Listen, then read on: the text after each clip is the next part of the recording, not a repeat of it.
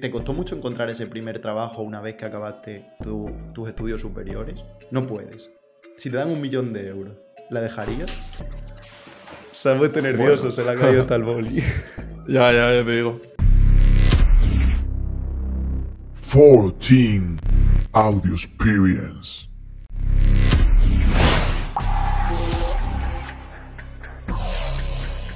Bueno, chavales, estamos en el primer podcast. La verdad es que no sé ni, cómo empezar esto. Em, estoy con un invitado que, es muy especial, ya que se dedica al mismo mundo al que yo me dedico.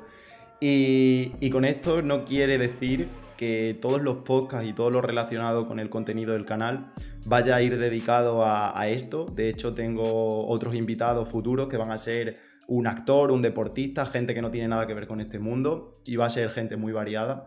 Pero hoy tenemos aquí a Saura, que es un programador. Ahora va a explicar a qué se dedica. Un chaval que la verdad es que pilota mucho de, todo esto, ya nos va a contar. Y nada, me gustaría que, te presentes.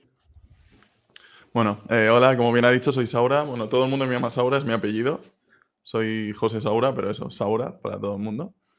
Y nada, eso, programador, pues empecé siendo informático de sistemas y ahora pues me dedico a programar frontend sobre todo, pero he hecho full stack. Y bueno, estoy muy centrado en desarrollo de experiencia de usuario y todo esto. ¿Y cómo, o sea que es un placer. ¿Y cuánto tiempo llevas en esto de, la programación? Pues programando como tal, programando, programando, cuatro años profesionalmente y luego estuve cuatro años y medio eh, como informático de sistemas, digamos más servidores, eh, mantenimiento, un poquito más el típico informático que puedes imaginarte en una empresa, ¿no? El, pringado un poco. y básicamente eso, a nivel profesional, eso sí. Parece, parece mucho más joven, joder. ¿Pero ¿Cuántos años tienes, tío? no, no, soy joven. tengo 26, de hecho. Joder. Pero eso, a los 18 años ya entré en la empresa esta, eh, currando de informático. Estuve cuatro años y medio, ya te digo. Luego paré a estudiar el superior de programación web, pero como yo ya había hecho mis pinitos y tal, eh, pues estaba estudiando y trabajando a la vez. O sea, empecé a trabajar a, los dos meses de empezar el curso. Muy buena y trayectoria. de ahí, para, de ahí hasta aquí. Muy buena trayectoria, tío. La verdad es que es complicado que alguien sin ni siquiera haber acabado los estudios como que lo vaya llevando en paralelo. Y más en este mundo que siempre lo primero que te piden es pues experiencia, a ver qué sabes, ¿no? Entonces, la mm. verdad es que es sorprendente, tío.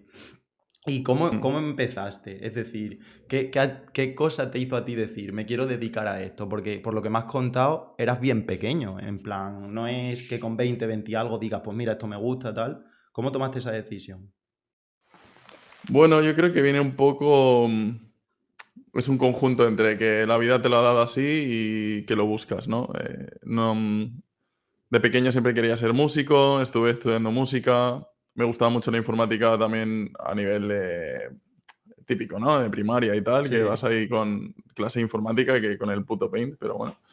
y, y, tío, pues un profesor de cuarto de la ESO, como yo acababa los ejercicios de informática rápido, pues me dijo, toma, y me dio un libro de, de Java. Y me dijo, empiézalo y copiate los ejercicios. Y yo pensando, ¿esto qué es, tío? Me acuerdo que hice, o sea, sin saber lo que estaba haciendo, una calculadora, no sé qué, cosas hechas en Java, con programación orientada a objetos y movidas sin saber lo que estaba haciendo. Yo solo copiaba ejercicios y los ejecutaba. Joder. Y dije, bueno, pero no le presté mucha atención, ¿eh? Luego hice bachillerato artístico musical, mm, un poco random, me lo dejé, dije, ¿esto qué es? ¿Sabes? Y fui y dije, tío, pues voy a informática. Y me dejé, de hecho, el bachillerato, no lo acabé. Ah, Ojo, eso. Y, y hice el medio, o sea, el medio informática. Y como era un motivo de la vida, pues entré en una empresa, y empecé a currar ahí de sistemas. Pero mientras estaba allí en sistemas, yo veía que había mucho, mucho, mucha fricción de usuario con las herramientas. Es decir, los usuarios no sabían cómo coño gastar las herramientas que estábamos gastando para la empresa y era una herramienta muy grande, o sea, a nivel de la empresa más grande del mundo, se llama SAP. Sí, es una herramienta que tenía muchas fricciones, tío, y, y, yo pensaba, tío, ojalá pudiera yo hacer eso, ¿sabes? Yo quiero hacer una aplicación que sea fácil de gastar y que, joder, eh, que la usen, ¿sabes? Sí. Y me empecé a rayar ahí, empecé a programar web porque es lo más accesible a nivel de hacer algo ya. De primeras. Correcto, en plan, quiero dar, quiero hacer ya una interfaz. Y entras CSS, HTML y en fin, ya tienes una interfaz. Es, es también lo más visual, quizá, como lo que más resultado rápido te da, porque luego todo lo Correcto. demás es muy tedioso y no ves como un- una recompensa inmediata, ¿no? Un poco. Exacto. Sí. Pues eso, eh, empecé a probar, a probar- a probar- por mi cuenta. Uy. Eh, empecé a probar por mi cuenta y me dejé el curro este. Fue un poco duro, ¿no? Porque lo típico, eres joven, estás ganando pasta y dices, "Ah, me lo ganar tengo que dinero dejar". o tal. Mm. Claro, claro, era un poco en plan de, "Uf, hacía falta en casa la pasta, pero venga, va, no sé qué, venga, lo pruebo, tal, venga. Y me cambié y, tío, por casualidades de la vida, eh, conocí un chaval que tenía una empresa de programación web. Sí. Eh, bueno, que de hecho es el guitarrista de mi grupo, yo soy batería, y el guitarrista de mi grupo que me metí súper random. O sea, cosas de la vida, tío. O sea, Sí, como una cosa que va llevando a la otra y que dice, si no hubiera sido por este tío casualmente, cual. que joder. tal cual. La verdad es que sí, Bueno. ¿eh? Y yo dije, tío, tengo muchas ganas de aprender programación web, me he dejado el curro que estaba, estoy programando web, no sé qué. Y me dijo, tío, pues si te haces este curso para el 15 de diciembre, eh, te contrato. Y yo, Joder, vale, pues ya está. Qué Y locura. lo hice a fuego, un curso de React. Claro, ya tenía mis bases en JavaScript y todo esto, ¿no? Pero Claro, un curso de. React que para que no sepan lo que es, es como una herramienta que se gasta muchísimo ahora. Y, y nada, tío, ahí empecé a currar también a fuego. Ya has dicho, has dicho también que te mola mucho la música. Es, es casualidad, Mm. tío, pero fíjate, yo también estuve en el conservatorio, estuve ocho años, que- que se dice pronto, y, y sí que veo como en la comunidad de la gente de programación y eso que tiende mucho al mundo de la música, tío. Incluso aunque no sea a nivel profesional, Mm. pero le gusta luego tocar el piano, tocar la guitarrita, no sé qué. Y es una cosa que me parece curiosa y no lo sabía de ti y que me lo hayas dicho me ha hecho como, como decir, hostia, es casualidad, tío. Es verdad, igual hay alguna, alguna relación de, de eso, de modelos mentales o conexiones neuronales que activan, ¿sabes? Y O, o el hecho incluso de crear algo, ¿no? Porque al fin y al cabo la música no deja de ser como crear y mostrar algo, eh, la informática también. Es guay, tío, es guay. ¿Y cómo es un día a día en tu vida, en plan? Tú te dedicas a la programación, supongo que estás en el Ujú. mundo de la empresa a día de hoy, ¿no? Sí, estás en una empresa, eh, que no, no vas por freelance, es, es por lo que se lo pregunto. Entonces, ¿cómo, ¿cómo es un día a día en tu vida, en plan? ¿Cómo organizas y cómo gestionas todo para trabajar, hacer deporte, supongo, tener vida? ¿Cómo, cómo es un día a día? Bueno, eh, es un poco como oscilante, ¿no? Eh, Creo que como todos y todas tenemos como días y tengo días en los que soy una persona súper virtuosa, en la que me levanto, miro el diario, eh, Sí.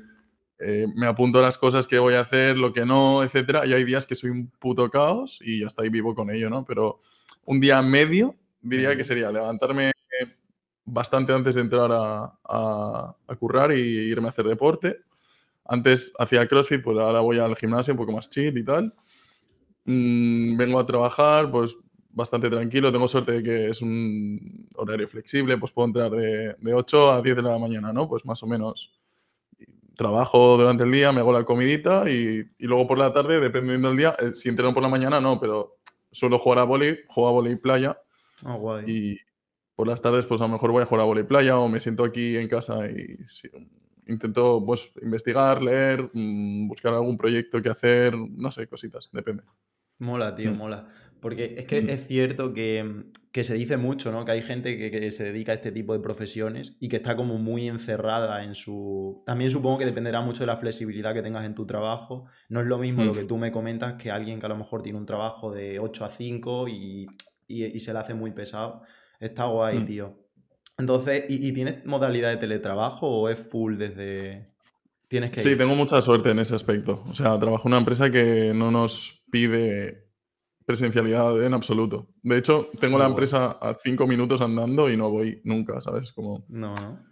Hay veces que digo, va, voy a ir, ¿sabes? Voy a ver a los compis y tal, pero Voy a, voy a cumplir. Sí, sí, sí. sí, sí. ¿Y, y cuántas, cuántas horas de, de toda esa rutina, más o menos? A ver, sé que esto, como has dicho, es oscilante, pero ¿dirías tú que le dedicas a, a- a- a lo que es programar, a estar dedicado a esto? ¿Cuántas horas más o menos de media para que la gente que quiere dedicarse a esto y que todavía no sabe cómo es este mundo desde dentro, que sepa un poco a lo que se abstiene, en el sentido de que es una profesión muy bonita si te gusta, pero también cuántas horas te llegas tú a estar delante de una pantalla al día, más o menos? Pues delante de la pantalla, las 8 del trabajo mínimo, porque al final quieres que no estoy aquí. si vas a la oficina y tienes un equipo que trabajáis de una forma agile, eh, que es una metodología de trabajo y tal, pues tienes Mm. suerte de que a veces haces liturgias donde te levantas, hablas con los compis un poco más tal, pero ocho horas y luego más las que yo me coma por mi cuenta, ¿sabes? Que si ver una peli, no soy muy de consumir series y tal, pero bueno, ya sabes lo Mm. típico, de sentarte, leer, mirar una red social, que te entra un artículo, que de repente ese artículo es larguísimo, que te entra otro y acabas leyéndote pues muchas horas, muchas horas, ponle fuera- 10 de media, 8. Y fuera, fuera del trabajo y eso, em, es decir, que no sea de forma obligatoria, tú dedicas mucho tiempo de tu día a seguir actualizándote, informándote acerca de luego lo que vas a desarrollar en tu trabajo. Sí, a ver, lo mismo, yo creo que va por épocas eh, y creo que son bastante definidas eh, en el tipo de perfil. O sea, si tú le preguntas a un senior, eh, yo no me considero senior, soy más, mi- más medio, incluso junior medio, ¿sabes? Porque Sí. cada día hay gente que programa más y mejor y tal. Entonces, Sí, luego hablaremos Y- de y- esto porque es una locura, ¿eh? en plan. correcto, sí, sí. Sí. Pero bueno, depende de la época, pues lo típico, ¿no? Si tienes más ganas o tal, yo recuerdo épocas que era todo el día, era leer y leer y leer, y que si un libro de diseño de sistemas, que si otro de no sé qué, y eso también es un poco, mm, o sea, peligroso, ¿sabes? Ya, sí, sí. Eh, también hay que saber desconectar porque es como Mm. lo que dicen de lo poquito agrada y lo mucho cansa, ¿no? Muchas veces, incluso de tu, de tu propia pasión, puedes llegar a detectarla de, de no parar y de no tener otras cosas fuera de, fuera de eso, tío. Pues sí. Mm. Y tú, por ejemplo, alguien que quiere empezar ahora mismo con la programación, que, que todavía no sabe nada, que, pero sí que intuye un poco que esto le podría gustar, que, que- pero no lo tiene claro, ¿tú qué consejos Mm. le darías? En plan, alguien que quiere comenzar. ¿Qué, qué- qué cualidades crees que debe tener una persona que quiere dedicarse a la programación? Pues sobre qué hacer para empezar, igual hacerse preguntas un poco vitales de qué me gusta, ¿no? Lo típico, qué me gusta, qué es lo que me cabrea, qué es lo que me mueve. Esto, hay un artículo muy chulo de Marcos Vázquez, de Fitness Revolucionario, que habla de todo esto y, Ujú. y está muy guay. Y a partir de ahí, a lo mejor, si, o sea, si tú piensas que quieres hacer programación, es que seguramente hayas pensado en algo alguna vez. Igual hacer una app, hacer un- Sí. una web o lo que sea, un producto. Entonces, ¿qué es lo que quieres hacer? Pregúntale a tu peña cercana cómo lo harían ellos y seguramente te, te contestarán con tecnologías y movidas. Entonces, empezar por ahí y poco a poco, o sea, y online, cursos online 100%. O sea, la universidad está guay si quieres hacer ciertas cosas. A lo mejor hacer em, research o doctorados y tal, está genial. Pero la vida real es muy diferente y, y están todos los libros. o sea, en plan, te puedes comprar cualquier libro que enseñe en la universidad y ya está. Es curioso porque esto que me dices tú ahora no, no es que lo estés diciendo tú, que digas, él no ha estudiado en la universidad, entonces por eso dice eso, tal. Un profesor Mm. mío de, bueno, una asignatura que se llama Entornos de Desarrollo, creo, que te enseñan un poco Sí. las estructuras, tal. Bueno, eh, él es ingeniero informático, tiene todo, todo lo que puede tener y por haber, y él lo dice, dice, realmente a día de hoy yo todo lo que sé y todo lo que utilizo en mi día a día no lo he aprendido en la universidad, Claro. y de hecho, la mayoría de... Porque él también como que tiene compañeros que tienen empresas, tal, se dedica a fichar gente y tal, aparte de ser profesor, y dice, la mayoría de, de chavales que nos vienen, muchos de ellos no han estudiado nada. Les hacemos a lo mejor una prueba de nivel o, o vemos lo que saben, por dónde... Y muchos ingenieros se quedan fuera antes que esa gente, con esto no quiero decir que no estudiéis la ingeniería, coño. Es para Claro, cosas claro, no, no. totalmente diferentes. eh, o sea, Sí, sí. y, y ojo con sacarte la ingeniería en cuatro años. Tiene lo suyo, ¿eh? No lo estoy Sí, des- sí. desmeritando ni mucho menos. Desmeritando se dice, no sé. Desmereciendo. Desmereciendo, joder. Eh, es verdad que yo no, no, no estudiaría la ingeniería a no ser que lo que quiera eh, fuera muy específico para que lo encontraras Mm. ahí. Si lo que queréis es aprender a programar y demás, haría lo que, lo que dice también Saura. De hecho, ya, ya os digo, el otro día un profesor mío lo estuvo comentando y me ha parecido curioso, tío. Y también has dicho, has dicho que si tú quieres ser programador, eh, es verdad que antes ya te has tenido como que plantear cosas, como ver que Ujú. quieres hacer esto. No, tú no notas que hay ahora como una moda de gente que quiere dedicarse a la programación, pero no entiendo muy bien por qué. Porque, a ver, sí entiendo por qué, porque es como que suena muy bonito y tal, pero gente que realmente nunca se ha llegado a plantear que quiere ser esto. Es como que de un día para otro dice, quiero ser programador, me meto en estos estudios a tomar por culo. ¿No, ¿No notas tú un poco como ese aura de una profesión muy de moda y una profesión muy de... que la gente se está metiendo sin realmente saber todo lo que tiene detrás y para qué sirve? Sí, sí, sí, un poco. La verdad es que es como... mm, o sea, se ha democratizado más ese, ese mm, conocimiento y eso es bueno y también es malo o raro que Mm. eso, lo que te dices, Peña que la ves que no ha hecho nada en su vida, que no ha tenido interés por nada, de repente dice, eh, pues voy a programar. Oye, guay, pero Muy seguramente guay. sea un perfil. Claro, sea un perfil de persona, de programador, pues de un tipo, ¿no? De un poco más pica códigos, mientras que a lo mejor la peña de universidad y tal sean más las personas que entienden un poco más eh, el, el cómputo global, a, a Con más perspectiva, quizás, ¿no? Claro, exacto. Mm. Entonces, no, sí que es verdad que me han preguntado amigos en plan de repente, oye, tío, ¿cómo aprendo a programar? Y sí que, o sea, de hecho ahora mismo estoy dando clases, bueno, eso no he dicho, pero estoy dando clases en un máster de, de diseño Oh, y la, la, mm, la asignatura de HTML y CSS pues la estoy dando yo. Bueno, HTML, CSS y luego otra de no code, que bueno, si podemos hablar luego, si no también. sí. Y, y una, muchas de las, o sea, ahí la mayoría son chicas porque es un perfil típico de diseño y tal. Eh, me hay tres o cuatro que quieren programar, ¿sabes? Y es como, joder, qué raro, tío. Antes los diseñadores no querían saber nada Para de la programación. Al ¿sabes? contrario, querían conseguir las cosas que se consiguen con la programación, pero sin recurrir a- al código, tío. Eso es verdad. Y Sí, pues, sí, podrías decir, una- ahora que has hecho referencia, el no code, para la gente que no lo sepa, ¿qué es? No code al final es algo que ha existido siempre, solo que ahora tiene un nombre un poco más marketingiano, más guay, que es este. Sí. Y es simplemente conseguir eh, hacer cosas que antes era imposible conseguir sin un programador. Por ejemplo, una web, una aplicación, eh, bases de datos, mm, flujos de automatizaciones. En plan, me llega un correo, pues creo un ticket en el programa que me envía un- otro correo, etc. Como con interfaces más bonitas, para que vosotros lo Exacto. entendáis, como que no hay que saber todo lo que hay detrás, simplemente pues como, como algo mucho más intuitivo todo. Guay, Eso es. está guay, pero es verdad que ahora, eh, bueno, esto no lo sé, lo sabrás tú que estás metido en el mundo de la empresa y tal. ¿Crees que eh, este tipo de aplicaciones de no code y demás le está quitando trabajo a los programadores o no tiene nada que ver porque son cosas que van totalmente por separado? Sí no. O sea, le está quitando el trabajo a los programadores que nunca se han preguntado, o sea, nunca han ido más allá de ciertas cosas. Por ejemplo, los que solo hacen una landing o un WordPress. O sea, pues para hacer un WordPress y decir que es programa- programador, igual viene un diseñador, una diseñadora y en Webflow te hace una web mm, que lo flipas, con Sí. efectos, con todo y, y no te hacen falta pagar 40.000 euros, ¿sabes? Claro, totalmente. Claro, pero al fin y al cabo un, un programador siempre va a ser necesario para todo lo que sea más allá de, Claro. de simplemente lo visual un poco, ¿no? Guay, Hay tío. muchas cosas así detrás. Bueno, Y, como- y, o sea, y no olvidemos al final que estos programas están hechos por programadores. O sea, correcto. es como una rueda, ¿sabes? Y, y- y Mm. realmente currar en esas empresas mola mucho porque son peña muy tech y la peña tech, pues ya sabéis, son más modernos, etcétera, Sí. ¿no? En plan, en general. Sí, sí, sí.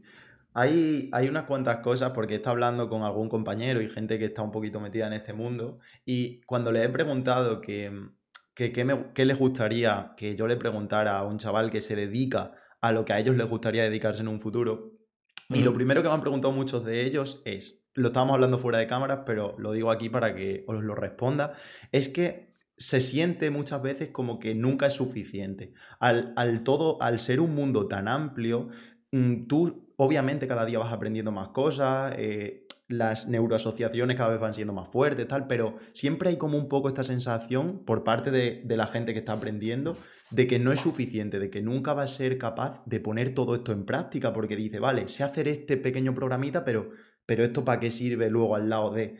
¿Qué consejos le darías a toda esa gente que se abruma ante tanto contenido, framework, librerías? ¿Tú qué les dirías? ¿Cómo se lo tienen que Buah. tomar? sé que es complicada Claro. la pregunta, ¿eh? pero poniéndote No, tú en sí, su sí. situación.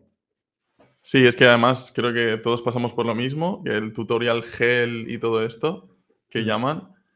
Y al final yo creo que, o sea, lo más obvio es, eh, claro, la misma pregunta es lo que voy a decir, ¿no? Pero deja de mirar más allá, o sea, céntrate en lo que tienes ahora y aquí, ¿sabes? En plan, mira en tu alrededor de un metro, por así decirlo.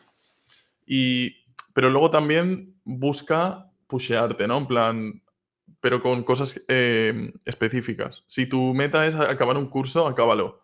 Pero la meta específica, yo, o sea, yo siempre digo que es preferible que sea una app, ¿sabes? O un, alguna aplicación real. ¿Qué pasa? Hay cosas más fáciles y más sencillas, por ejemplo, o sea, más difíciles y más sencillas, como por ejemplo, frontend es muy fácil aplicar. Frontend es programación web eh, que se ve, ¿vale? Claro, digamos que, hay dos partes, está el backend y el frontend. El backend es como todo lo que hay por detrás para que funcione ese programa, esa aplicación, y frontend es lo que percibe el usuario. Si me equivoco, Correcto, tú me... perfecto, eso es. Pues entonces en frontend los, proyectos son más, más sencillos de, mm, de, ejecutar porque al final son cosas que ya conocemos. O sea, como usuario. O sea, sabemos lo que es un Twitter, a todo el mundo le pregunta saber lo que es un Twitter o lo que sea. Sin embargo, un programa de back, pues cuesta un poco más imaginarse un proyecto de back. Entonces, obviamente, puedes buscar por internet y buscas eh, back, Backend Projects 2022, eh, ya está. Pero yo recomendaría eso, ponerte una, meta más tangible que sea una aplicación y poco a poco ya está. Lo que haga falta para hacer esa aplicación es lo que aprendes. Fin. No, no busques más. Encontrarás siempre más. Es que yo creo, creo que es uno de los problemas que no solo pasa en esto, sino en todo, que siempre es como que intentamos ver más por delante de lo que podemos abarcar. ¿Y qué pasa? Que hay otros campos en los que eso sí que se puede hacer y no te abrumas tanto, pero en esto que incluso la gente que está aquí eh, nunca le es suficiente, ya es que estás, estás automáticamente bloqueado y yo siento, porque a mí también me ha pasado, incluso a día de hoy me sigue pasando, que cuando me bloqueo con algo digo, si no haces hacer esto, ¿cómo voy a saber luego? ¿Cómo? A ver, chaval, primero aprende a hacer esto y luego ya te vas preocupando por las siguientes cosas. Creo que es algo como así pasa en, muchos campos de la vida, tío. Y luego, luego también otra cosa que me han preguntado es, cuando, cuando tú, por ejemplo, quieres... Si todo el mundo dice eh, que se aprende a programar programando. Yo estoy de acuerdo. Tú también lo estarás, supongo. Entonces, el problema es que mucha gente se pone a programar y no sabe cómo arrancar. Es decir, te voy a poner un ejemplo tonto. Pues hay que hacer un programa que te devuelva una cadena al revés, tal. Un pequeño programita y un ejercicio que es una tontería y se hace con dos métodos. Vale. Pero dicen, ¿cómo empiezo? ¿Qué consejo le darías tú a esa gente que ya sabe un poquito, pero que no tiene todavía la soltura suficiente para empezar a hacer ejercicios rápido?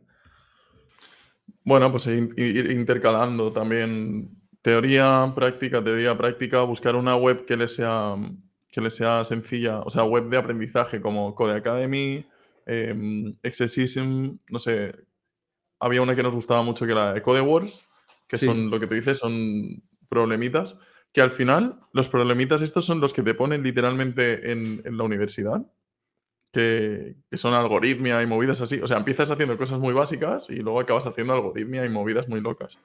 Entonces, ir intercalando. O sea, yo, creo que es muy bueno porque cuando haces, o sea, como te dices, arrancar de golpe está muy bien porque, joder, venga, pum, ya está.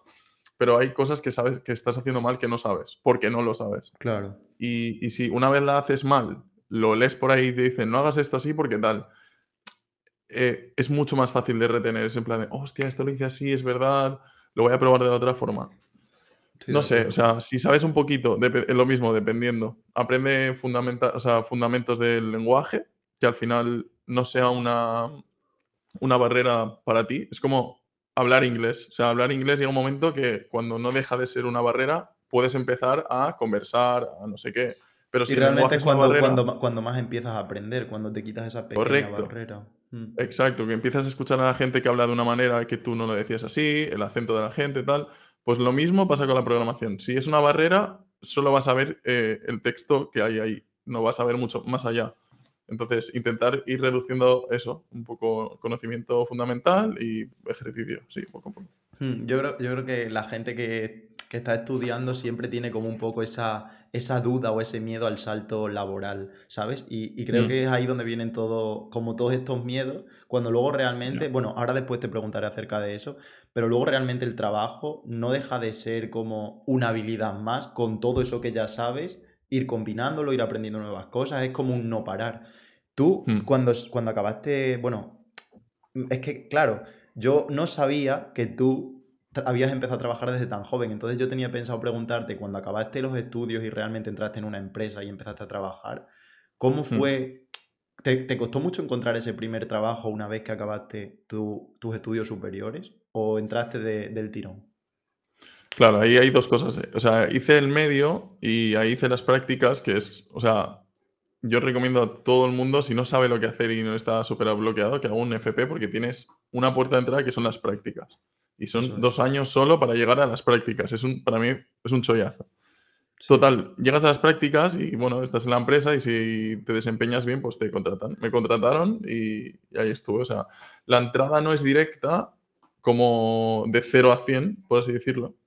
Entonces, ahí exactamente no te puedo contestar, pero mis sensaciones eran mixtas al final. Estar ahí. El ¿Estabas, ner- nervioso eh, al principio en tu trabajo o, o súper tranquilo? No, no, a saco. Súper nervioso. O sea, además recuerdo que hasta la vista me funcionaba de otra forma, tío. O sea, yo entraba allí era como si estuviera viendo una peli, ¿sabes? Sí, tío. Y además siendo tan joven, ¿no? Que no has tenido contactos tampoco laborales muy, muy reales, ¿no? Si has trabajado ya en tu vida, llegas a un curro nuevo y ya es como, hey, ¿qué tal? ¿Qué tal? No sé qué, ¿sabes? ¿Y, y- y ta- tardaste mucho en quitarte esa sensación de nervios o tensión? ¿O fue ya una semana y estoy tranquilo? Eh, es que eso suele pasar mucho. A mí me pasa cuando a lo mejor tengo como ese miedo a algo nuevo y tal. Luego cuando pasa, Mm. no te digo ni un día, cuando pasa un rato, es como que digo, bueno, ya está, tomar por culo. ¿O cómo, cómo fue para Sí. ti esa sensación? Yo creo que ¿Se depende fue mucho del contexto. ¿Se fue rápido? Sí, yo, yo diría que fue rápido porque cuando empiezas a ver las realidades, creo que nos pasa a todos, ¿no? Sí. Cuando te enfrentas a algo piensas, joder, esto no era para tanto.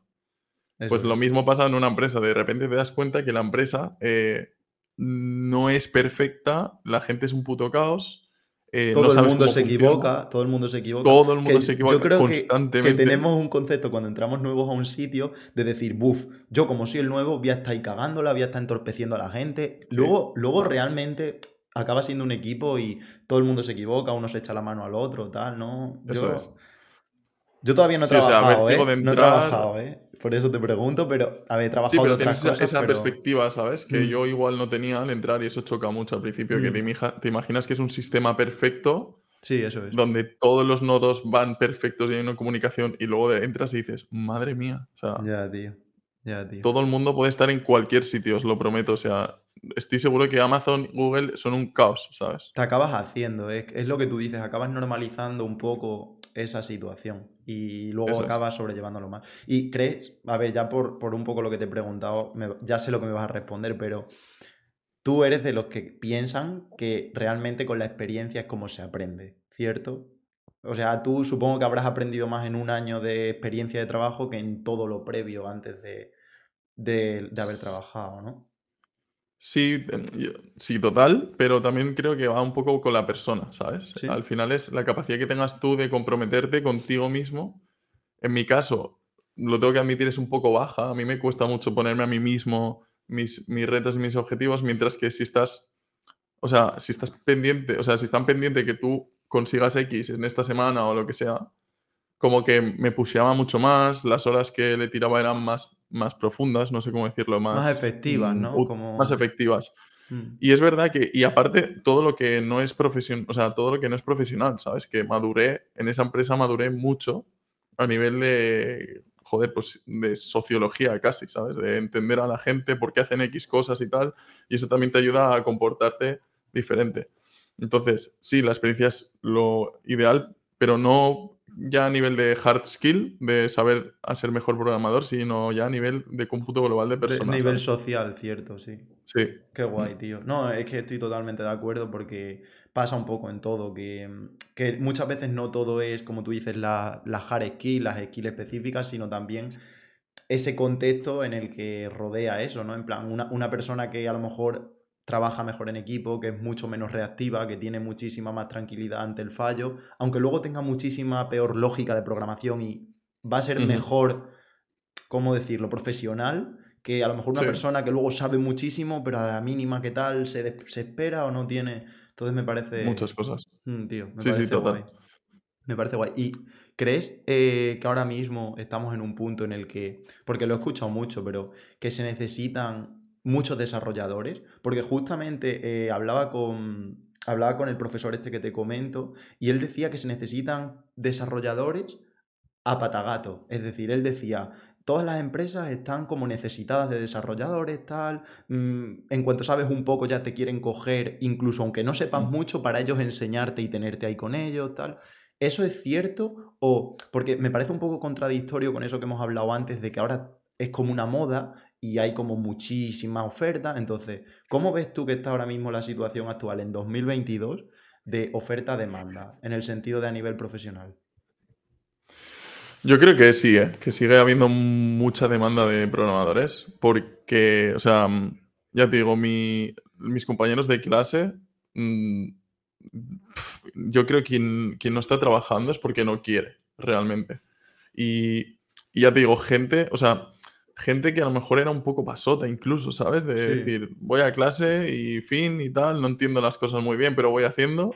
Incluso esa peña está donde, o sea, currando de programadores, tío. Es como, joder, pues, quiero decir, algo hay, necesidad hay. Incluso yo soy originalmente de Castellón y es una zona donde la tecnología tampoco, no sé, no, no es Málaga o, o Barcelona, No, sí, ¿sabes? o no es Madrid o... Sí, te entiendo. Exacto. Yo, yo, yo soy de Y aún Extremadura, así, de Extremadura, o sea, te comprendo a, a- a lo que vas, te comprendo. pues, y aún así, tío, las cuatro empresas que hay tecnológicas 100%, a fuego, tío. A, a todo el mundo que salga de la universidad y de los FP, pa, pa, pa, le preguntaban. Se hacen, se hacen hasta eventos, tío, para conocer a, los, a los estudiantes y tal, que eso también depende mucho de tu centro y de los profesores, ¿no? Pero, Guay. o sea, sí, ahí, ahí hace falta músculo y siempre, siempre, siempre hace falta. O sea, es una locura. Y todavía lo que queda, porque piensa en la cantidad de empresas que hay que no tienen departamento técnico Sí, que se están y tecnologizando ahora, como quien dice. Claro, es que es una burbuja, o sea, ser programador es una putada porque es una burbuja que piensas que todo el mundo eh, tiene una web y que Sí. tiene no sé qué, pero es que luego vas y dices, hostia, No, sí, no, no. Si incluso Zara, tío, mm, por cosas de la vida estaba mirando la web de trabajos de Zara y digo, tío, valentísima, tío, aquí hace falta meterle algo, seguro que... Justo, tío. A, a mí, a mí una vez, eh, bueno, vi una oferta de trabajo porque supongo que Zara, bueno, Inditex, a veces contrata no para estar en plantilla, sino, pues mira, necesitamos a ciertos desarrolladores para esta función. Y había un Mm. montonazo de ofertas de, de la actualización de la web para las rebajas, para acelerar el sistema de, de compras, los servidores. O sea, eh, me pareció una locura decir cómo una, una web o un grupo tan grande tiene esa carencia de lo que tú dices, de decir, aquí Mm. falta, falta mejoría, que, que siempre vemos esas empresas y decimos, esto ya no se puede mejorar.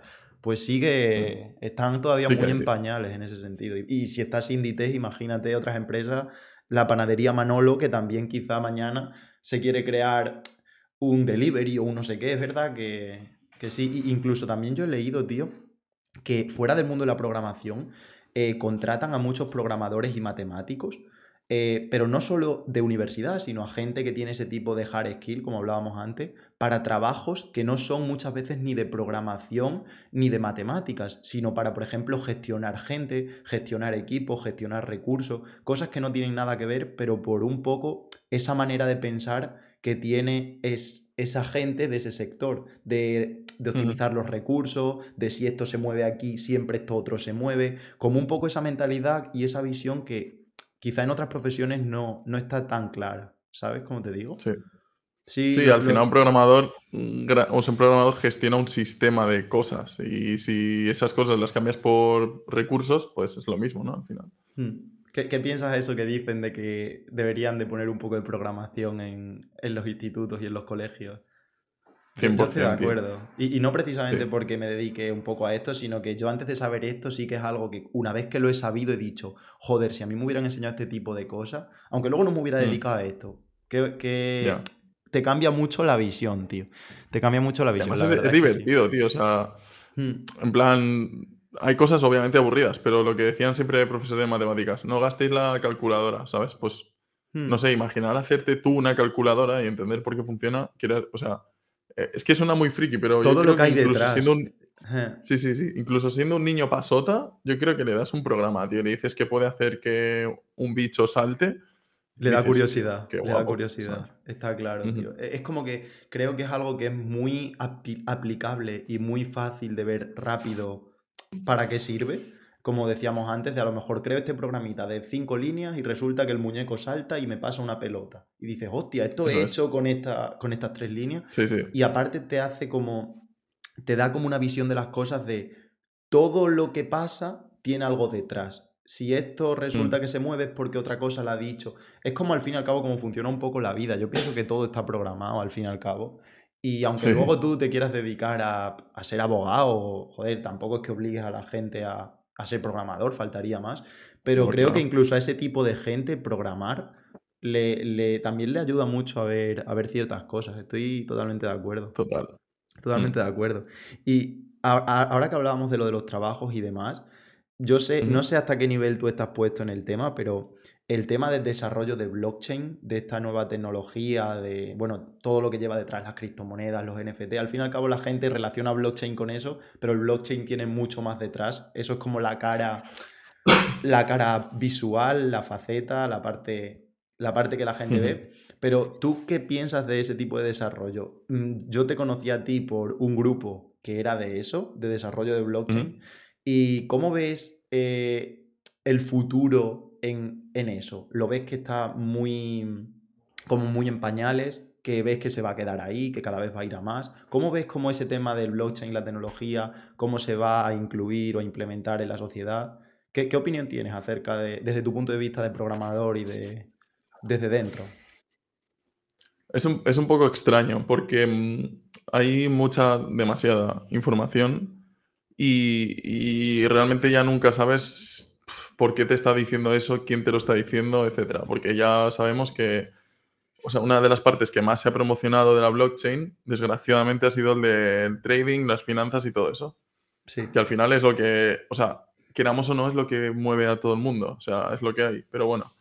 Entonces, como eso es tan visible, hay mucho hate que viene y, y luego también mucho, mucha peña que intenta vender eh, que es lo mejor. Pero a nivel tecnológico, estrictamente, para mí es una, una tecnología que, o sea, que, que tiene muchísimas capacidades y, y lo podemos ver de muchas formas, o sea, de muchos, o sea, se puede ver manifestado de muchas maneras, como por ejemplo empresas poniendo mucha pasta. Sí. Claro, esto también creo que viene con las modas de Silicon Valley, que no olvidemos que al final eh, todo esto es un sistema tal, capitalista, que funciona de una forma y si la password y las movidas están en, en el blockchain, pues Silicon Valley también, pues pam, pam, pam. Y se veían financiaciones locas a productos que, que no estaban ni empezados, tío. Y bueno, pues es lo que hay, ¿sabes? Entonces yo creo que también eso ha influido mucho, en que ha entrado mucho programador, muchos programadores en- están, quieren enfocarse ahí directamente, pues por eso, porque es una comunidad joven. Em, o sea, a mí me encanta el blockchain, por ejemplo, porque hay peña que como que quiere ayudar todo el rato. O sea, no, no hay ningún, no sé, no hay hate dentro de la comunidad de programadores, por ejemplo, o de tech. Sin embargo, pues en el mundo que es un poco más legacy, pues como, no sé, programadores random de .NET y eso, Sí, no programadores como de toda la vida, ¿no? Como quien dice. La- Exacto. La, parte más, ¿cómo se dice? Como más, más clásica o la parte más conservadora de la programación, no tan moderna. Exacto. Sí. Pues no hay esa sensación de amistad, de compartir, de que estamos haciendo esto por un algo. Es simplemente profesional, estrictamente profesional y ya está. Sí, lo otro Sin tiene embargo, como en un, el fin, un fin más, más grande, más común, como un de todos vamos Sí. a aportar para avanzar, ¿no? Eso es. Y Mm. yo personalmente sí que le veo mm, potencial, al menos. Eh, y joder, eso, no quiero ser. Yo quiero ser espectador o, o al menos estar cerca de la grada, ¿sabes? Si de repente pasa algo, yo poder saltar y saber que, cómo funciona la cosa. Muy guay. ¿Que vaya a hacer un all-in en eso? Pues no, porque me han preguntado mucho, he ido a muchos eventos de blockchain y te preguntan cada cinco minutos que si quieres trabajar para ellos. Eso es una locura. Y yo les decía, tío, mola mucho tu proyecto tal, pero mm, tengo que pagar una casa, ¿sabes? Y en plan, y si mañana el blockchain ya no mola tanto para tus inversores, porque al final de esa peña nadie Sí. se mueve por pasta que estén generando ellos, Por supuesto. pues nos echarás y ya está, y no pasaría nada. O sea, es totalmente lícito. Pero Sí. estoy- prefiero estar en una empresa que tiene las cosas más rodadas, ¿sabes? Sí, adem- además yo pienso que, que al fin y al cabo, eh, lo que tú dices, al haberse puesto como tan de moda, ha habido muchísimos chavales que me parece la hostia, y, y yo he sido uno de ellos, que a lo mejor sin tener tantas bases de la programación clásica, de tal, se ha ido a meter directamente en blockchain. Y es verdad que luego al fin y al cabo todo funciona igual, son distintos lenguajes, pero al fin y al cabo un tío que sabe programación se puede aprender a manejar en blockchain en un par de meses, leyéndose unas cuantas documentaciones, viendo cómo funciona. Entonces, yo sí que es verdad que notaba en el grupillo ese que, que creamos, vamos, que creaste, digo creamos, que yo estaba Ujú. también metido, Sí, bueno, todos. Em, eh, yo veía muchísimos chavales que digo, esta gente, de verdad que nunca ha programado, no sabe ni, ni lo que es No, un- no, una, yo qué sé, tío, ni una variable, no sabe, pero, pero quiere de repente desarrollar blockchain porque yo creo que tienen como esa visión de, de las criptomonedas, de los NFT de tal, y se creen que es como para crear eso, que también, pero no se dan cuenta de que al fin y al cabo Claro. está todo muy, está todo mucho más ligado a- al mundo de la informática y tal que de lo que Muchísimo. parece. Es como al fin y al cabo Sí. una cosa más, cambian lenguajes y cambian finalidades, pero no deja de ser lo mismo. De hecho, tú aprenderías blockchain y verías el curso ese de blockchain y tal, y te enterarías de la Mm. mayoría de cosas porque ya te sonaba, joder. ¿sabes? Claro. Sí, Entonces, sí, de hecho es eso, lo que, justo lo que te has dicho. O sea, si alguien quiere aprender a programar, independientemente de lo que haga, hay Biblias de la programación que, que tenemos que leer todos, que es Clean Code, eh, Refactoring, tal. O sea, independientemente, ¿sabes? Y justo lo que dices, que mola un montón que, que se una gente. Pero Sí. bueno, está guay, ¿sabes? Meten como mucha energía, es como... No, y mola, y No alguno sé, te sorprende, ¿eh? Porque gracias a que llegan ahí con esa Mm. visión de, de la no programación, luego acaban dándose cuenta y descubriendo un mundo de hostia. Tal cual. Me, me mola. O sea, que parece como que yo cuando digo esta cosa de la gente que entra, yo me alegro, cojones. No, y es que es lo mejor que puede pasar y yo sido uno, soy uno de ellos, por favor. Pero sí que es verdad Mm. que noto con muchas hecho, veces esas modas y esas. sin llegar a saber un poco para qué, para qué sirve. Entonces, pues bueno, para ver cómo Mm. lo veías tú, sobre todo también, tío. Sí, sí. O sea, fui a una charla de Champion Games, que es una empresa que hace juegos eh, en Web3, pero había otra empresa más, no recuerdo, pero el CEO de una de ellas ¿Mm? eh, era un crack. O sea, lo escuchabas hablar, tío, y decías, hostia, o sea, este cabrón sabe cosas que Sabe. yo, que no sabemos aquí, ¿sabes? Y, y decía, una de las frases que más eh, insistió es en plan, hay que, hay que coger a programadores senior que no sean blockchain y enseñarles, fin. O sea, no os liéis, no, no, no pilléis a ningún blockchain developer porque no existen, para empezar, todavía. Claro. Y los que existen, joder, lo, lo verás, ¿sabes? En plan que he trabajado, yo qué sé, en Uniswap, yo qué sé. Sí. Pero en plan que no, los blockchain developers son cursos, tío. Y, y si es un senior, sabe programar. Claro, sí, que- O sea, que esto lo dijo un realmente- chico que. Hmm, que realmente es, es- es preferible alguien que tenga la capacidad de aprender que alguien que sepa ya algo, porque realmente 100%. mm, alguien que sabe aprender le- es una mente vacía, en plan. De hecho, eso lo dicen mucho en, en las 100%. empresas de programación, que buscan gente que sepa aprender antes que a gente que sepa algo en específico, si no... Sí, sí, es verdad, tío. ¿Y tú, tú qué lenguaje? Bueno, a ver, esta pregunta sé que es un poco general, pero si se habla mucho de qué lenguaje aprendo, qué hago, qué tal, eh, porque, repito, hay tanto, ¿tú, tú qué lenguaje mm, recomiendas como primer lenguaje? Yo, yo tengo en mente uno, a ver si estamos de acuerdo, pero un lenguaje que tú digas, mira, si quieres aprender un lenguaje para entender lo que es la programación, lo que son las bases de todo, un lenguaje así, ¿cuál dirías tú a alguien que, que pueda elegir? En plan, que pueda decir, mira, voy a empezar por este. Para mí, y, no, y sin liarme mucho, es Python. Sí. Yo, yo, yo diría Python, pero también Java, por otro lado, por todo lo que tiene detrás y también por la dificultad que tiene y lo estricto que es en muchas cosas. Yo, por ejemplo, el primer lenguaje que Mm. aprendí así más es Java. También me enseñaron un poco de C Sharp, pero Java, y al ser un lenguaje como tan que se acerca tanto al bajo nivel, es como que está ahí rozando un poco, es complicadete. Mm, es un lenguaje que Mm. luego cuando me he puesto a ver otro- otros como JavaScript, Python, tal, he dicho, joder, voy como de lo difícil a lo fácil. Pero Sí. yo, yo hubiera dicho Java, no Python, pero es verdad que Python también... Bueno, O de sea, hecho es de, es de los primeros dos- que enseñan. Es de los primeros que enseñan. Sí, total. Hmm. Para mí tiene como dos funciones dif- diferentes que tú muy bien lo has dicho. En plan, Java a lo mejor comprendes más la programación como tal, como lenguaje, en plan lo que es un tipo, lo que son her- heredar, no sé Los qué. objetos, todo. Los- exacto, las clases. Pero con Python, al no haber muchas barreras de... O sea, no es muy verboso, que se dice, no tienes que escribir mucho para hacer cosas.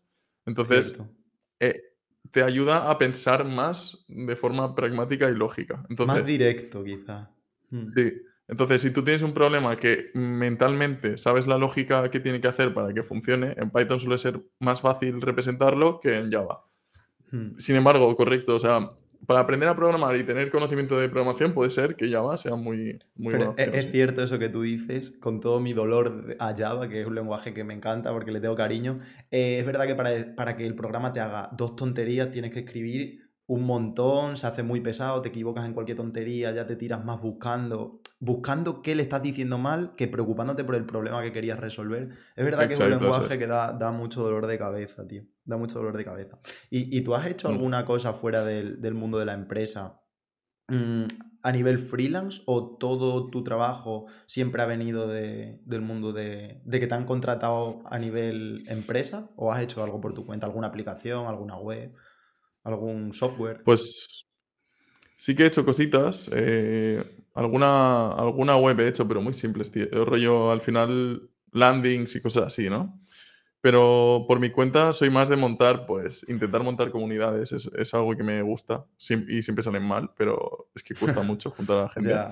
Em, me gusta lo físico también. Con mi chica, mi chica hace ropa y estoy como full ayudándole. Eh, no sé, es como que me gusta aplicar esa lógica que aprendo en el día a día, en el trabajo y procesos, sobre todo procesos, porque soy muy friki de los procesos de metodologías de trabajo, cómo mejorar el flujo de trabajo, etcétera. Aplicarlo a otras cosas que veo que está hecho un puto caos, ¿sabes? En plan, tío, pero ¿cómo puede ser que tú, hablando con mi pareja, cómo puede ser que tu empresa hagáis las cosas así? No tiene sentido, ¿sabes? no sé, me gusta más tirar por ahí. Te veo buen comunicador, tío. Se, se me hace incluso raro que, que no tengas como un canal o algo dedicándote a este tipo de cosas. Te lo digo de corazón, ¿eh? No, no tengo ninguna... Pero es verdad que tú me hablas de resolver problemas, de ahora esto de la ropa, tal. Te veo como con una cabeza muy estructurada y que sobre todo tendrías mucho que aportar. De hecho, tú a mí me estás aquí hablando como si fuéramos de tú a tú y, y, de hecho me da la sensación de que estoy hablando con un tío que sabe lo que dice, ¿sabes? Entonces, yo, yo, yo, yo te veo, te veo, te veo con un canal de YouTube, ¿eh? Así que pronto... Lo, lo, sopesaré, lo sopesaré. pronto, pronto. Y cómo... Eh, bueno, esto, a ver, ¿Tú recomiendas algún, algún... Se habla mucho, eh, sobre todo yo creo que cuando no se tiene mucho conocimiento, de qué me compro, qué, qué ordena... quiero empezar a programar, qué ordenador me compro. Un Mac, un Windows, un Linux, un Windows, un Windows, un Linux. ¿Qué, qué, qué sistema operativo, qué ordenador recomendarías a alguien que quiera programar? Al principio, sobre todo. Pues por suerte ahora está todo mucho más estabilizado. Antes sí que es la verdad que el Windows no sé qué, el Mac no sé cuántos. Pero mira, o sea, yo lo digo claramente y yo era un hater de todo esto, pero si tienes pasta, cómprate un puto Mac y ya está. Sí. Eh, y disfrútalo porque funcionan bien y punto. están overpriced, sí. Vale más de lo que ofrecen, puede ser, pero si tienes pasta, cómpratelo. Y si no, pues si te mola mucho la programación en el mundo tecnológico, te recomiendo que vayas a Linux porque detrás la comunidad son unos valores muy buenos, eh, open source, eh, investigar open source y funciona mejor todo. O sea, pese a que Mac esté hecho en base a Unix, em, hay cosas que no funcionan bien. Por ejemplo, Docker, son cosas técnicas, pero seguro que en algún momento de tu vida llegas a tocar Docker y Docker va como el ojete en Mac. Ah, pues eso es una cosa que dices. Yo, sí, que, sí que lo he notado, sobre todo cuando, cuando empecé a estudiar, que por ejemplo empezaba a manejar bases con SQL, Oracle, tal, y, y en el sistema operativo de MacOS no dejaba instalar el servidor de la base de datos. Entonces ya tienes que crear una máquina virtual, manejas Oracle desde el Mac. Es verdad que a mí el Mac me ha dado muchísimos dolores de cabeza, sobre todo a la hora, yo tengo un M1 que además fueron los procesadores nuevos estos que salieron, que para más INRI era como una arquitectura nueva y escucha, yo cada vez que un profesor decía, hay que descargarse este programa. Yo empezaba a sudar. Yo decía, a lo mejor no, se puede, chavales, a lo, eh, mejor me tengo que comprar un Windows. En plan, es verdad que Mac lo que funciona va muy bien, pero, pero hay como muchas cosas que dices, me falta algo, ¿sabes? Me sorprende incluso que con el nivel que tienen haya ciertas cosas que vayan tan como el ojete, ¿sabes? Ya, pero es cosa de herencia, o sea, piensa quién consume Mac y quién consume Linux, ¿no? y mm, es una herencia, o sea, es curioso porque es una herencia del mismo producto, ¿sabes? Es como en Mac vas a tener pulidos todas las experiencias como usuario, Sí, pero no tienes pulida la- el performance como desarrollador, pues porque X. Y al fin y al cabo son cosas marginales, entre comillas. Pero es verdad que mi, mi compañero aquí, o sea, aquí al lado tengo otro PC que trabaja con Linux y, claro, cuando él lanza un Docker y cuando yo lanzo un Docker, o sea, eh, no tiene nada que ver. Yo estoy 10 minutos y él está 2, ¿sabes? Es como, Sí, hostia, pues sí que se nota, ¿sabes? Sí, es cierto, es cierto. La- es verdad que Mac a nivel la experiencia como usuario, las interfaces, sobre todo si tienes otros dispositivos, yo por ejemplo tengo eh, iPhone, iPod, eh, Watch, todo lo que hay de Mac y es verdad que me, me ayuda mucho incluso fuera de la programación y es cómodo, pero es verdad que, que yo hay, Mm. hay muchas veces que me llego a plantear de me voy a comprar un Windows porque es que hay muchas cosas que me tienen frito. Pero aún así, Sí. luego para otras muchas cosas lo que tú dices está overpriced, pero se nota luego por otro lado que ese overprice también te da otras cosas que lo otro no. En plan, Hay cositas. es como un amor-odio. sí. La verdad es que yo, yo Sí. lo tengo como, como un amor-odio. Mm. Sí, o sea, yo. Mi recomendación final es aprovecha la pasta que tienes y, y si no te quieres gastar mucho, pues te compras un equipo. Si te piensas comprar un Mac que vale 1600 pavos, te compras uno de 1000 Windows y esos 600 euros te los guardas y los inviertes en algo, tío. O sea, si los ibas a gastar igual, pues. Sí, y, y eso es otra cosa que, que yo creo que la gente cree que para empezar a programar o para empezar necesita con el ordenador más básico, pues, de- el más Sí. barato, puedes empezar a programar. Otra cosa ya es Todo, hacer, lanzar bases de datos muy tochas, tal, pero, pero el hecho de programar un IDE, eh, un IDE es un, como el entorno de desarrollo donde se programa, con, yo creo que con el ordenador más viejo que tengas por casa puedes probablemente programar. Sí, puedes sí, sí, aprender cualquier a cosa. Hmm. Cualquier cosa, una Raspberry, tío, lo que sea. Sí, totalmente, tío. Y me has comentado antes eh, que a ti te gusta mucho la música. ¿Qué más hobbies Mm. tienes fuera de la programación? Porque creo que, que la gente de fuera de este mundo relaciona a los programadores, los hackers, tal, como gente que está ahí con el ordenador, con la capucha, todo el día en su casa, que no tiene vida, que no tiene... Y, y- y para nada es así. De hecho, son la gente que luego Mm. más, más quiere desfogarse e irse de donde, de donde Sí. está todo el día programando. Aparte de la música, Total. como me has dicho antes, ¿qué cosas te gusta hacer? Me has dicho que te gusta hacer deporte. ¿Y hay alguna cosa más que a ti digas me despeja de la programación? ¿O darías algún consejo a la gente que está como muy encerrada? Actividades que tú hagas que, que te ayuden. Pues, o sea, sinceramente, el volei playa, a todo el mundo que conozco y tiene una. mm, es un poco competitivo y tal, se engancha. Si tienes suerte de tener una playa cerca, te lo gozas. Y. no sé, no sabría qué decirte. Es que tengo muchísimos hobbies y lo intento hacer todo de manera profesional. O sea, me vuelvo loco. Eso también está mal. Instrumentalizar todo mi tiempo libre a veces puede ser Sí. un poco peligroso. Pero he hecho fotografía, he hecho vídeo. eh, eh, aquí detrás tengo sintetizadores. Ah, se ve. O tío. sea, de todo, tío, la verdad. Pero recomiendo eso, desconectar con cosas físicas. em, el cuerpo es un sistema completo que necesita tanto física como mentalmente estar a fuego. Entonces, Totalmente, si estás todo el día a fuego pensando y luego no te mueves, pues es una alcachofa, tío, y no puede ser. Sí, sí, es verdad que, que- que con esto que estás diciendo ahora yo eh, he visto mu- cuando he hablado con otros programadores y con gente que está metida en el mundo, es- no sé si tú coincides con esto, pero como que es una profesión que es muy fácil, que te absorba, que te encierre y que sin tú darte cuenta entres en una espiral de no moverte, de incluso un poco depresiva, ¿no? En el sentido de, como tú has dicho, el cuerpo eh, es humano, necesita movimiento, necesita relaciones sociales, necesita... ¿Crees que Sí. en el mundo este de la programación, quizás por el nivel de exigencia que tiene o por la concentración que muchas veces necesita o tal, fomenta como esa falta de salud mental en muchos casos? Tú, tú que estás en el mundo así laboral y tendrás muchos compañeros y te relacionas, ¿has percibido un poco esa sensación o simplemente son cosas que se dicen pero en realidad luego quedan ahí en el aire? Sí, sí, no, o sea, hay un una presión que, no sé cómo decirlo, es como que existe en el ambiente de ser siempre mejor programador, siempre. Y no te lo dice ni la empresa, ni te lo dice nadie, pero es como que está ahí, lo que tú dices, leer fuera, no sé qué. Entonces, Además del- de, la escena en el que, o sea, del ambiente en el que se mueve un programador, ¿no? Porque podemos coincidir y, y cada día más, porque antes éramos los programadores los que jugábamos a videojuegos y ya está. La gente de ordenador. Pero Sí. ahora todo el mundo, digamos que juega a juegos y es como más fácil quedarte enganchado en casa a- jugando a cualquier cosa, ¿no? Y sí que veo mucho patrón de programadores que no se mueven nada, o sea, que se levantan, trabajan y luego juegan. Fin. Y, oye, que lo entiendo, pero es peligroso. Y luego, esto de no desconectar nunca, de siempre estar aprendiendo y cuando acabas de programar, ponerte a programar tu app porque quieres hacer el nuevo Facebook, ¿sabes? Y mucha gente piensa Mm, así. Sí. Entonces, Quizás mm, muchas veces lo que tú dices, que más que que te lo exijan es como la propia autoexigencia, que, que entras tú solo en ese bucle, tío. Creo que sí, creo que sí. Es heavy, ¿eh? O sea, Mm, o sea, un ejemplo que pongo siempre es el cofundador de Figma. No sé si conoces la herramienta. Es una herramienta de, No, dis- tío. de diseño. Es una herramienta de diseño de aplicaciones. Bueno, herramienta de diseño que desbancó a Adobe y tal en su día, a Adobe XD, a um, Sketch y tal. Ah, ahora que lo el- dices, sí que me, ese- me suena un poco, me suena un poco. Es una herramienta ultra top que de hecho la ha comprado Adobe, pero bueno, eso son otras cosas.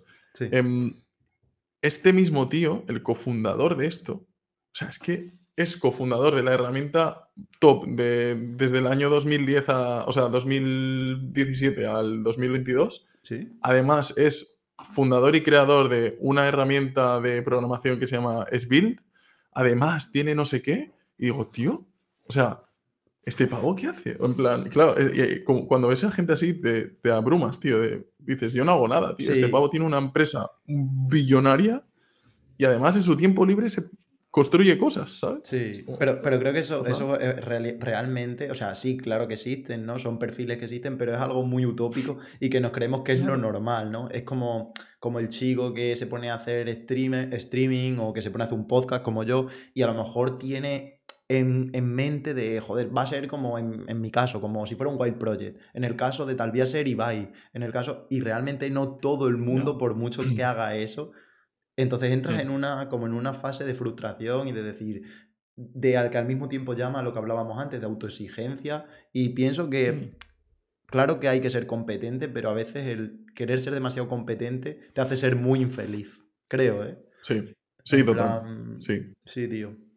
Estoy de acuerdo. Y bueno, aparte, me has dicho lo de la música, tal, lo que me hablabas. ¿Tienes alguna idea a futuro, a nivel profesional, un poco, que se salga fuera de la programación? ¿O te gustaría quizá, con el paso del tiempo, darle otro enfoque a tu vida? ¿O no tienes por qué dejar la programación, sino añadir algo más que no tenga nada que ver, pues como fuente de ingresos o como montarte un negocio de... Me has dicho que a tu chica le gusta mucho el tema de la ropa, tal. ¿Te gustaría o hay alguna motivación que tengas, aparte de seguir creciendo como programador, fuera de todo esto? Pues sí, sí, sí. Yo justo mm, una de las metas a medio plazo que tengo es montarme un algo, un no sé, un proyecto, una empresa, una organización.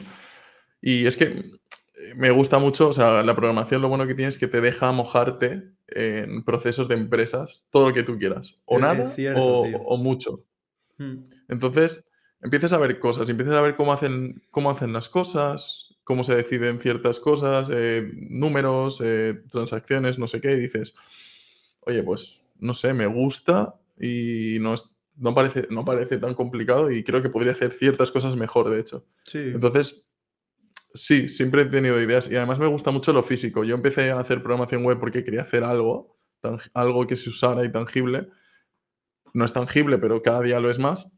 Pero luego lo pienso y digo, hostia, ¿cómo molaría, tío, que llevaran, yo qué sé, un, un gorro mío, ¿sabes? Que hubiera hecho yo con mis manos Sí, y de alguna met- manera meterle el mundo de la programación ahí. De alguna manera, no sé E- cómo. e- e- Es, curioso, tío, porque eh, yo también entiendo mucho esas cosas de... A mí me encanta programar, ¿no? Pero, por ejemplo, también me gusta mucho el tema de la moda, eh, el tema, yo qué sé, el hype y tal, la ropita así ancha. De siempre me ha gustado mucho eso.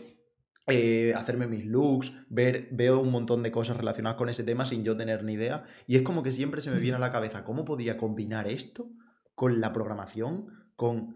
Pero hay, hay veces que es difícil como, co- como mezclarlo, pero, pero me ha sorprendido porque es una idea un poco parecida a la que, a la que yo Sí. tengo, de, de ver a alguien y decir qué guay sería ver a este tío que le gustan las mismas cosas que yo, llevar este gorrito que al mismo tiempo he diseñado yo por otro lado, tal. Mola, tío. En plan, mola mucho.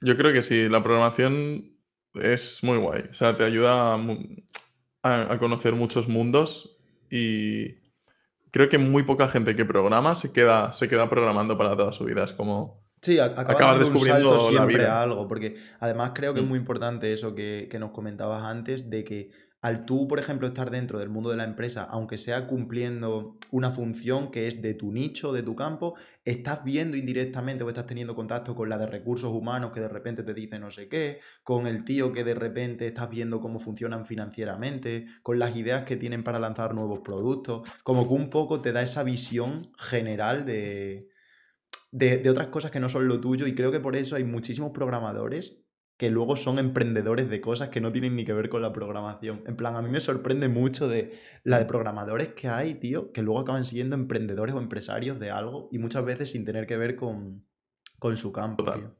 O sea, es Sí, sí, sorprendente. Joder, pues ojalá, tío, ojalá te vea ahí con... De hecho, una vez hablando contigo por Twitter, lo poco que hemos hablado, una de las cosas que te pregunté creo que fue porque vi un tuit tuyo que, me di- que pusiste algo como alguien que sepa de diseños de ropa aquí en España o algo así. Ah, Y, sí, y- sí, y- sí. y- y te- y- dije, hostia, tío, este tío tiene, tiene ahí cosillas en mente. Joder, ojalá algún día puedas hacerlo, además teniendo a tu novia, que podéis hacer un buen, buen equipo, quién sabe, tío.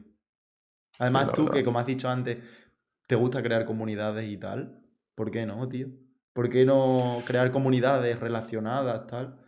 No, yo Sí, sí. creo, creo que, que lo que lo que te decía antes de que muchas veces se relaciona la gente de este mundo con gente a lo mejor que es muy friki o que no le gusta hacer otra cosa que no Mm. sea eso, creo que falta un poco eh, en la comunidad a gente como tú que vea mm, como, como más allá de, por ejemplo, tío, habrá un montón de programadores que le guste vestirse de puta madre y a lo mejor como que Sí. sienten, ¿sabes cómo te digo? Entonces, es una cosa que no tiene como a día de hoy mucha relación porque no se ha visto, pero creo que sí que hay gente que apoyaría mucho ese tipo de, de combinaciones así extrañas porque hay gente para todo, ¿sabes?